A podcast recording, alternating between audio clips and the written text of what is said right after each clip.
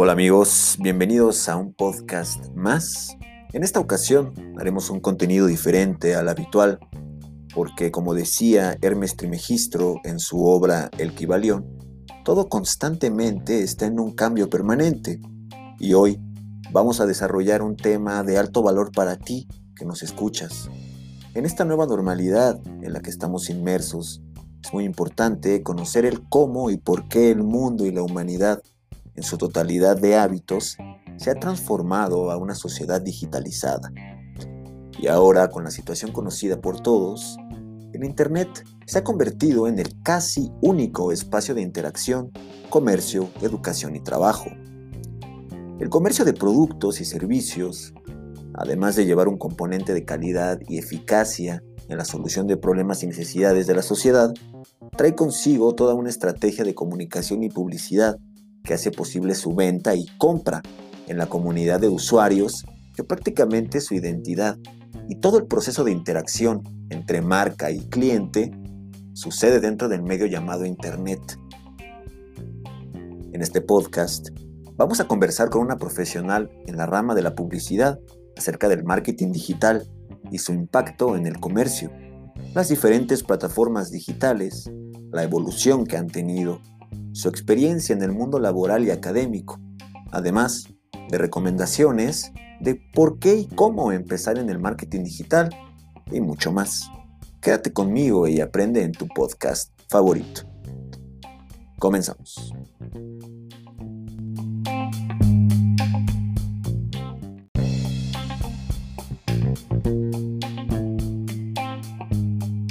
Y ahora sí amigos, los micrófonos son todos tuyos. Por favor, preséntate. Gracias. Pues bueno, yo soy Alessi y estudié publicidad.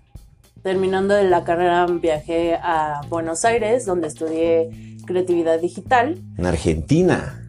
¿Qué tal estaban los asados? Pues la verdad te puedo decir que hay mejores en Monterrey, ¿eh? ¿Cómo crees? Sí. A la banda que nos escucha de Argentina vamos a tener aquí un debate. a huevo. ¿Qué más?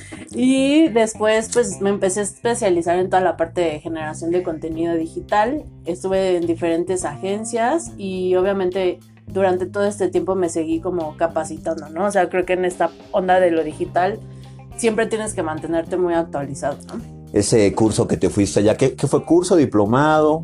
Era como un diplomado, ajá, más enfocado a creatividad. ¿Hace cuántos años fue eso? Uf, pues como unos cinco ya, cinco o seis años ya tiene eso. Pasa muy rápido el tiempo. Exacto. ¿Qué más, querida Leslie? Y eh, bueno, pues ya, para no hacer el cuento largo, eh, me fui especializando más en la creación de contenido digital y ahorita estoy trabajando como Head of Content en una agencia, de hecho me acaba de cambiar. Que tenemos nueva chamba. sí. Y me estoy también colaborando independientemente con McDonald's Veracruz. Estoy llevándoles toda la parte de marketing digital. Y pues nada, está muy padre. Pues vean, amigos, tenemos a una invitada de lujo con mucha actividad laboral en diferentes medios. Y pues bueno, agradecerte de que estés por acá con nosotros. Gracias por invitarme. y ahora te gustaría comenzar eh, este podcast ya en forma. ¿Estás preparada? A darle. Bueno.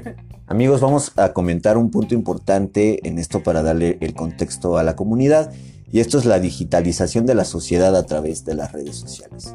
Y aquí vamos a hacer una, un timeline o una, una línea de tiempo para ver cómo es que se ha creado el Internet y cómo es que ha llegado a lo que es ahora.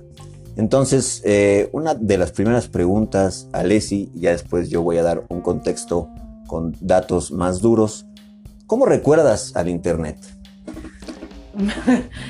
Eh, pues el Internet viene a mí con una primer memoria, con mi primera computadora, que era Windows XP Ah, ok, y, ok.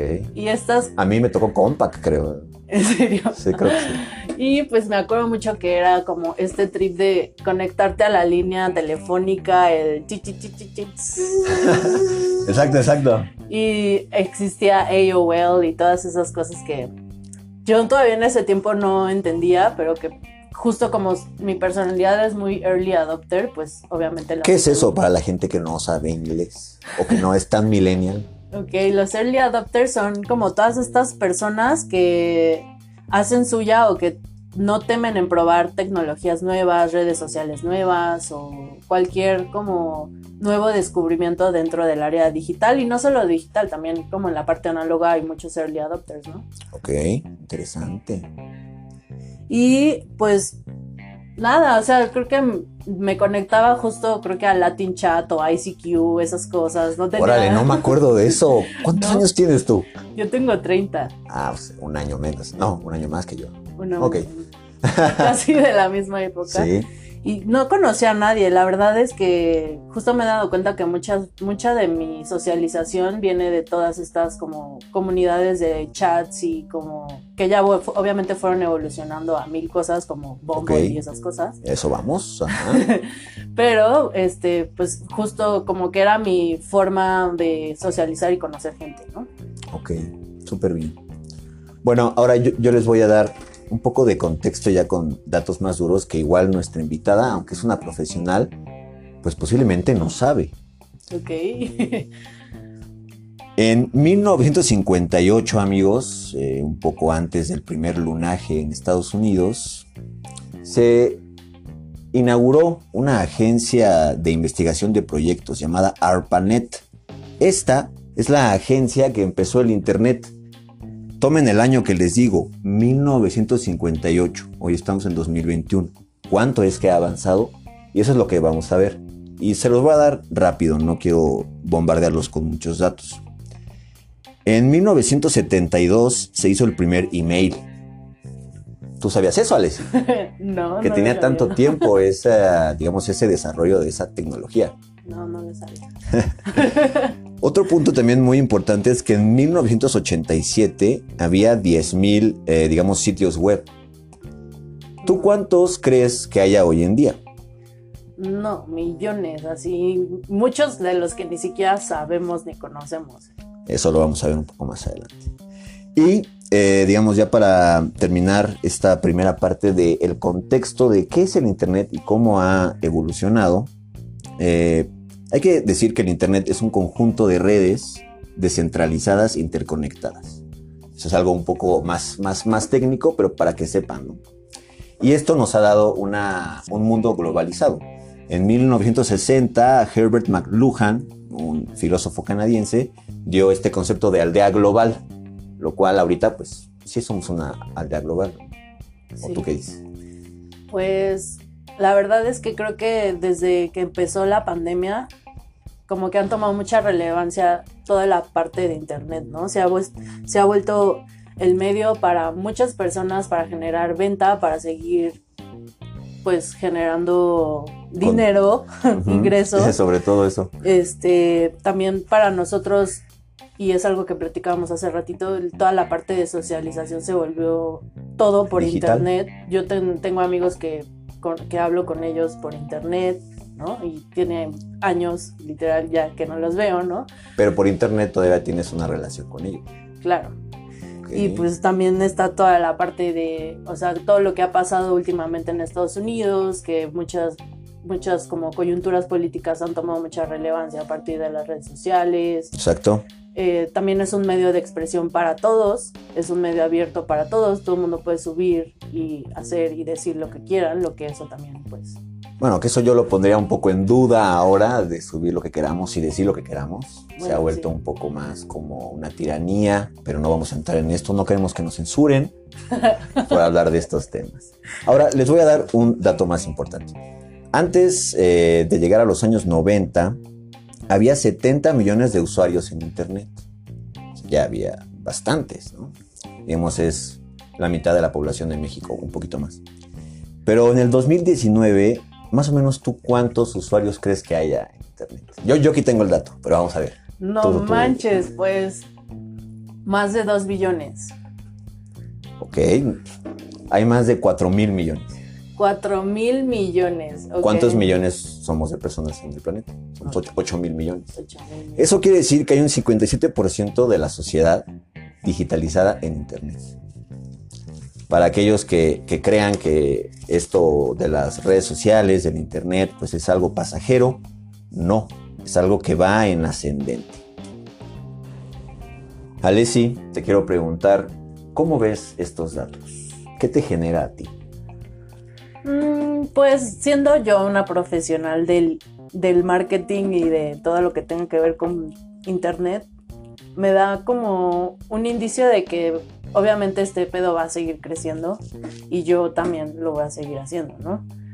Pero al mismo tiempo existe como toda esta como toda esta información y como todo esto fake news que influye mucho en tantas personas que a lo mejor no tienen el mismo criterio que todos nosotros y es preocupante, ¿no? Al mismo tiempo.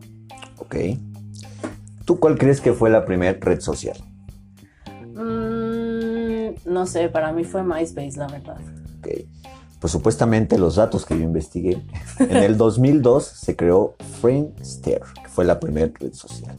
Oh. Fíjate lo que son las cosas. En 2004 se creó Facebook. En 2010, o sea, seis años después, tenía 60 y, no, 600 millones de usuarios. Ajá. Ahora, ¿cuántos crees que tenga Facebook? No sé, como...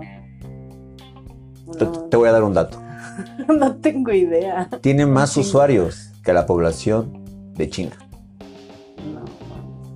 No, no tengo... No sé cuántos son en China, pero son un montón, entonces... En Facebook actualmente hay 2.400 millones de, de personas que son usuarios de Facebook. No, pues sí, un montón. Y esta es una de las cosas por las cuales estamos haciendo este capítulo, para que ustedes eh, tomen en cuenta que esta red social, además de servir para eh, la interacción entre personas, la comunicación también sirve para vender y comprar cosas. En este eh, aspecto vamos a entrar en algo más adelante que va a ser este, cómo utilizar las redes sociales para tu negocio. Y ahora vamos a pasar a un tema importante. ¿Qué es esto del do it yourself? Tú como profesional, ¿qué nos puedes comentar de este auge? El do it yourself, hacer, eh, hacerlo por tu cuenta, ¿no? ¿Cómo ha impactado en tu trabajo? Ya ves que ahora, disculpa que te interrumpa antes de comenzar. Ya ves que ahora hay muchos cursos, hay muchas eh, plataformas, muchos apps sobre todo, que ya te hacen el trabajo de un diseñador, de un fotógrafo o incluso de un publicista eh, en cuestión de buscar tu mercado y diferentes cosas. ¿Te ha quitado chamba a ti este tipo de desarrollos tecnológicos o ha hecho más importante tu oficio en cuestiones de asesoría? ¿Cómo lo ves tú? Mm, pues, si me ha quitado chamba o no, la verdad es que creo que le ha dado más valor a mi expertise. O sea, mientras la curiosidad humana va creciendo y la gente va aprendiendo más de esto, obviamente empiezan a surgir mil de- miles de dudas, miles de cuestionamientos en los cuales, pues ahí entra como yo, una figura como yo, ¿no?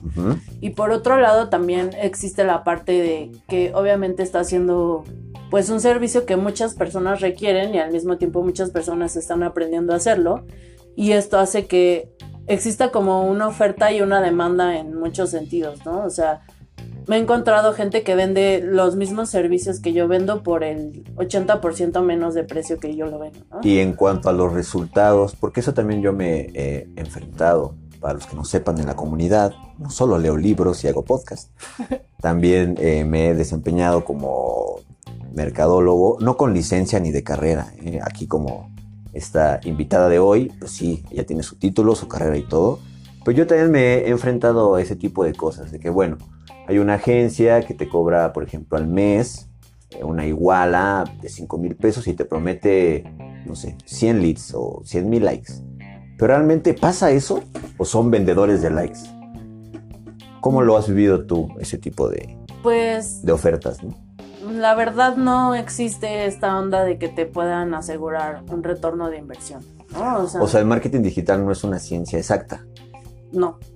ni Y con la ayuda de números, ciencia de datos. No se puede decir, por ejemplo, si tú vas a lanzar unos zapatos, una marca de, de zapatos, no hay seguridad de que le digas al cliente, oye, pues te van a comprar 15 personas. ¿No hay ese tipo de seguridad? Se pueden predecir muchas cosas, pero ya llevadas a la práctica, la verdad es que depende de miles de factores, de factores que tú no tienes control y al final, pues obviamente repercuten, ¿no?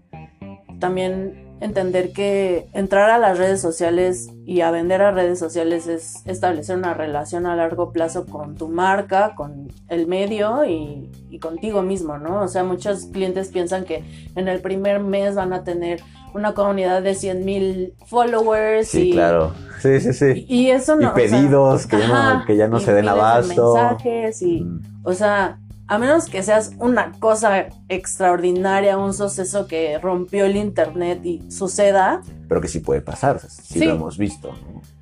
Claro, pero tampoco existe una, una, ecuación para lograrlo, ¿no? O sea, creo que tiene que ¿Segura lo, lo, que estás diciendo? Pues, a menos que seas Bernie Sanders con, sus guantecitos y su cubrebocas, la verdad es que... Te lo pongo desde la perspectiva de que en nuestro trabajo, en, en esto del marketing digital, pues hay una estrategia detrás de toda una campaña. Y teniendo esa estrategia, o sea, ¿no te asegura en ningún aspecto algo? Sí, o sea, llevando los pasos y la metodología y toda la parte de este thinking detrás de una estrategia, obviamente tu expertise te, te, dice a dónde ir y cómo llevarlo al éxito, pero esto no quiere decir que suceda de, un día para otro. Y eso es importante lo que comentas porque una persona que muy bien dice, bueno, yo no necesito un diseñador o un mercadólogo o un community, yo voy a hacer mis publicaciones. Muchas veces pues no puede, aunque usa esto del do it yourself y las, las apps y todo, pues no va a llegar al resultado que una profesional como tú eh, puede llegar, ¿no? Con las metodologías que me dice, las estrategias. Todo. Sí, claro. Aparte es muy difícil, o sea, yo lo veo y siendo yo una persona, tratar de llevar diseño, community, estrategia, contenido, copy, o sea, es algo inhumano, o sea... Sí te ha pasado. Sí, tendrías... Eso ya es un poco más adelante. tendrías que tener cuatro pares de manos más y neta tener, dedicarte todo el tiempo a ello, porque sí es sí son varios procesos los que tienes que llevar a cabo y que si una persona intenta hacerlos por sí solo va a terminar uno frustrándose, dos no viendo el resultado a corto plazo y tres probablemente abandonando, ¿no? Ok. Te quiero preguntar para que la audiencia tenga información de valor. Cuéntame o desarrollame eh, la importancia de tener marketing digital en tu negocio. Ok, súper. Bueno, pues... Mm, como ya lo platicaste, el los canales digitales han tomado mucha relevancia en los últimos años, ¿no?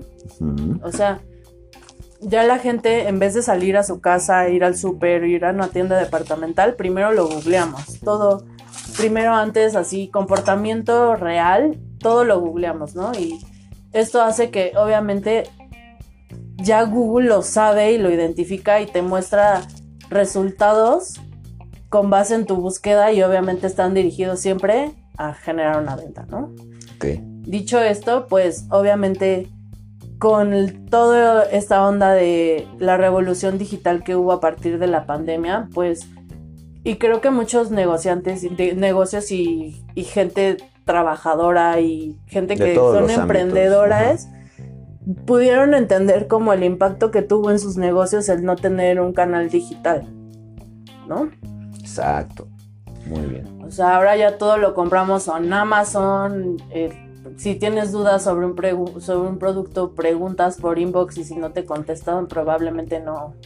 Sí, y digamos, platicando un poco en este contexto que estamos viviendo, digamos que el aparador que tú tenías físicamente en tu local, pues se trasladó a una página web, a una red social, a videos. Entonces realmente la importancia de, tener eh, profesionales como tú o apps eh, de marketing digital, pues es muy grande, ¿no? Porque si no, pues, ¿qué hacemos? ¿Cómo vende la gente? ¿Cómo compra la gente? Claro. Sí, ahorita, o sea, la gente que estaba completamente análoga está considerando fuertemente en empezar una página web o empezar a abrir su Instagram o buscar métodos y medios para estar generando venta que no dependa de alguien pasando frente a su tienda, ¿no? Ahora, una persona que está comenzando y que nos está escuchando en este momento y que quiera empezar a hacer pues sus fotos, sus publicaciones, empezar a, promover sus productos, ¿tú le recomendarías eh, hacerlo él mismo o realmente sí buscar una profesional? Pues hay de todo, ¿no? Si tienes el presupuesto para pagar una agencia o un experto que te haga la chamba, te diría considéralo fuertemente en tu inversión. Y si no lo tienes, la verdad es que hay muchas herramientas y muchas formas de empezar a hacer contenido y empezar a mover tus redes sociales por ti mismo, ¿no? Hoy todo, hoy decía un profesor que me daba clase en la universidad, Google es el, el gran maestro en estos momentos, ¿no? O sea, si lo buscas en Google, existe y lo puedes llevar a cabo y hay tutoriales de mil cosas y contenido de otras mil cosas y la gente que, que tiene esta capacidad de aprender por sí misma está llevando a cabo muchas de sus acciones digitales. ¿no? Entonces sí lo recomiendas. Sí, pero no dejen de considerar un experto en su estrategia, ¿no? Siempre, eh, pues obviamente somos personas que estudiamos mucho tiempo, así como los doctores estudian mucho tiempo, así como los arquitectos estudian mucho tiempo para hacer nuestras casas, los publicistas estamos entrenados para hacer que un producto, un bien, funcione y que se venda. Súper. Ahora, eh, tomando más de tu tiempo, Alessi, y de tu sabiduría, me gustaría que nos comentaras a mí y a la audiencia eh, acerca de las plataformas de redes sociales. ¿Cuál utilizas más tú de manera profesional y por qué? Ok, mm, pues ahorita la verdad estoy ocupando mucho Facebook. Facebook, aunque no es mi red social personal favorita, no es la, en la que paso más tiempo. ¿Tendrá que ver con el dato que te di de cuántos usuarios hay? Sí, totalmente. Okay. Sí, Facebook ahorita está siendo una herramienta súper poderosa para estar llegando a segmentos y públicos específicos según cada producto, ¿no? ¿Tú te acuerdas de Facebook cuando empezó? Más o menos íbamos en prepa. Ajá. ¿Cómo era Facebook y cómo es ahora? Sí. Antes era súper amateur, básico, o sea, no había muchos bugs, o sea, no podías hacer muchas cosas. no podías entrar a la red social si no tenías una invitación de alguien que ya estuviera dentro. Es verdad. Para la gente que nos escucha, que ha tenido este recorrido en las redes sociales, a ver si nos mandan un mensajito recordando eso. sí, ¿quién los invitó a Facebook? exacto, exacto, exacto. Era como un VIP club, ¿no? Y pues bueno, ahora ya está siendo una herramienta donde ves contenido de todo tipo, imagen, video, reels, Incluso ya hay un este, marketplace ahí, o sea, ya. Vendes, ajá.